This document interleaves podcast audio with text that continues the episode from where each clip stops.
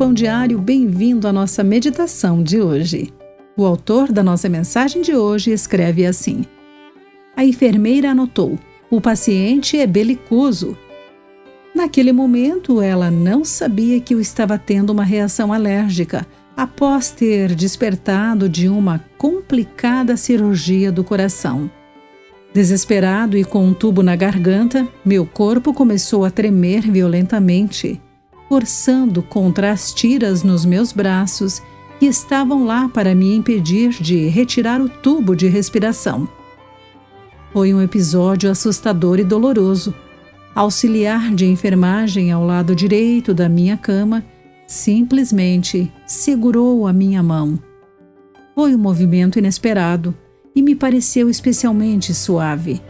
Comecei a relaxar, o que ajudou o meu corpo a parar de tremer tanto.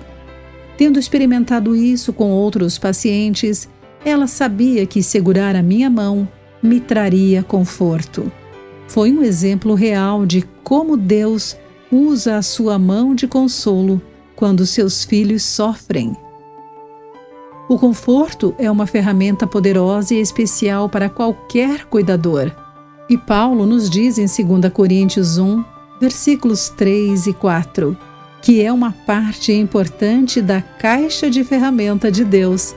Não somente isso, mas Deus multiplica o impacto de seu conforto, chamando-nos a relembrar do consolo que ele nos concede para encorajar os outros em situações semelhantes. É apenas mais um sinal do seu grande amor e que podemos compartilhar com os outros, às vezes, no mais simples dos gestos. Querido amigo, gestos simples podem trazer poderoso conforto. Pense sobre isso. Eu sou Clarice Fogassi e essa foi a nossa meditação Pão Diário de hoje.